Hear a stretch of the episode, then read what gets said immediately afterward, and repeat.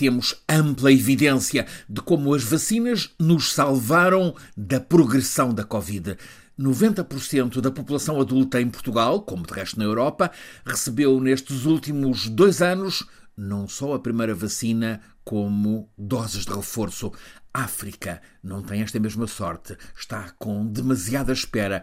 E a Organização Mundial de Saúde já reconhece que o objetivo de vacinar 70% da população africana está agora remetido para começo de 2025. É facto que há boas exceções africanas, mas são muito escassas em oito, apenas oito, dos 54 países africanos está cumprida a vacinação de toda a população. Entre esses oito estão Cabo Verde e São Tomé e Príncipe, em ambos os casos também com ajuda portuguesa.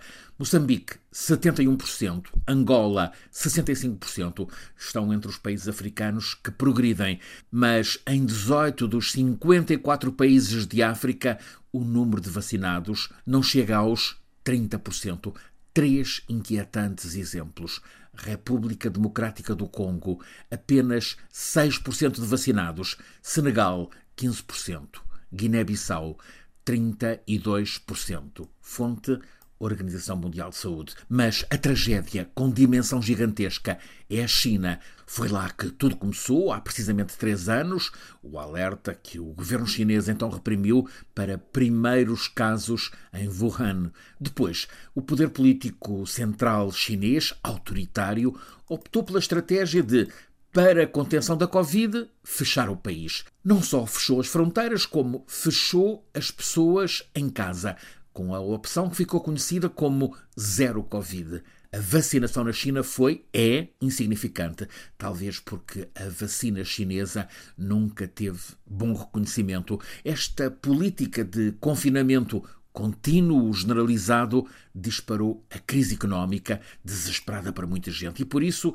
enorme frustração social, que se traduziu neste último mês por uma vaga de revoltas, o governo de Pequim percebeu que não podia ficar indiferente a esses protestos e, em cima do pico das revoltas, há exatamente três semanas, dia 7 de dezembro, Xi Jinping, pressionado pela rua e certamente também pelos gestores dos colossos empresariais que estão a perder milhares de milhões de dólares, Xi surpreendeu ao decidir a reviravolta, bruscamente, levantadas todas as restrições mas a maior parte da população chinesa não está vacinada. A vacinação é mesmo nula entre os mais velhos. E o vírus causador das infecções SARS-CoV-2 nunca deixou de circular pela imensa China. A imagem que fica é de que o vírus estava há três anos à espera das multidões e agora aí está ele a desencadear uma hecatombe na China. Há notícia de dias deste dezembro com 25 milhões de novos contágios a cada 24 horas. Na China, há a estimativa de, só num dia 23 de dezembro, ter havido à volta de, imagine-se, 37 milhões de novos casos. O governo chinês decidiu fechar a divulgação de números. Os hospitais estão, como se calcula e como se vê nas imagens, em implosão. Os médicos já estão na fase dramática de escolher a quem dar suporte respiratório. Os recursos da medicina intensiva estão em colapso. As morgues em caos.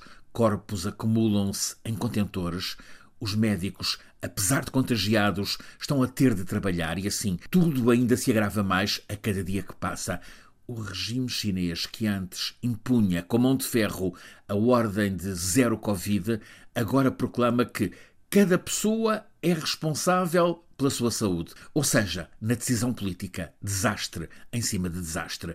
Três anos de política zero Covid revelaram-se um desastre porque não há qualquer princípio de imunidade de grupo e agora o fim das restrições está a introduzir um inferno. As pessoas que reclamavam liberdade de movimentos estão a cair numa armadilha porque o país não se preparou para o súbito desconfinamento. Os peritos estão a alertar para catástrofe na China, mas que desta vez não é suposto propagar-se a outros continentes, como por exemplo o europeu, onde está conseguida a imunidade de grupo, aliás, com a forma mais resistente, por ser uma imunidade híbrida que junta a imunidade das pessoas vacinadas com a imunidade das pessoas que já tiveram Covid. Mas todo o mundo vai sofrer com o sofrimento da China e com a perspectiva de a economia chinesa voltar ao ponto quase morto